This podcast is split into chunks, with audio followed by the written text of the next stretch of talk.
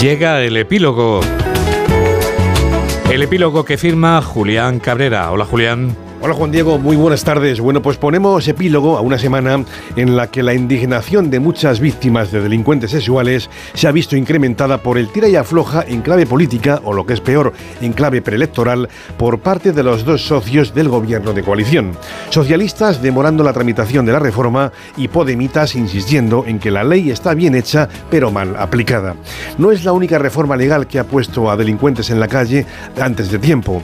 El individuo que provocó el aterrizaje forzoso de un avión de pasajeros en Palma salía esta misma semana de la cárcel beneficiado por el cambio en la sedición y el grito, lógicamente, de Viva Sánchez.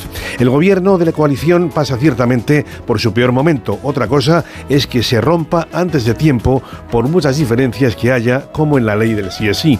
Y es que renunciar a cientos de asesores y a los coches oficiales cuesta mucho y además puede ser para siempre. Semana en la que el clamor por las mejoras vuelve a sacarse a la palestra de la calle. No en mano, aún perdura la perplejidad por el fallecimiento en Valencia de una niña de 12 años tras acudir tres veces a urgencias públicas de esa comunidad y no ser diagnosticada. Seguiremos informando.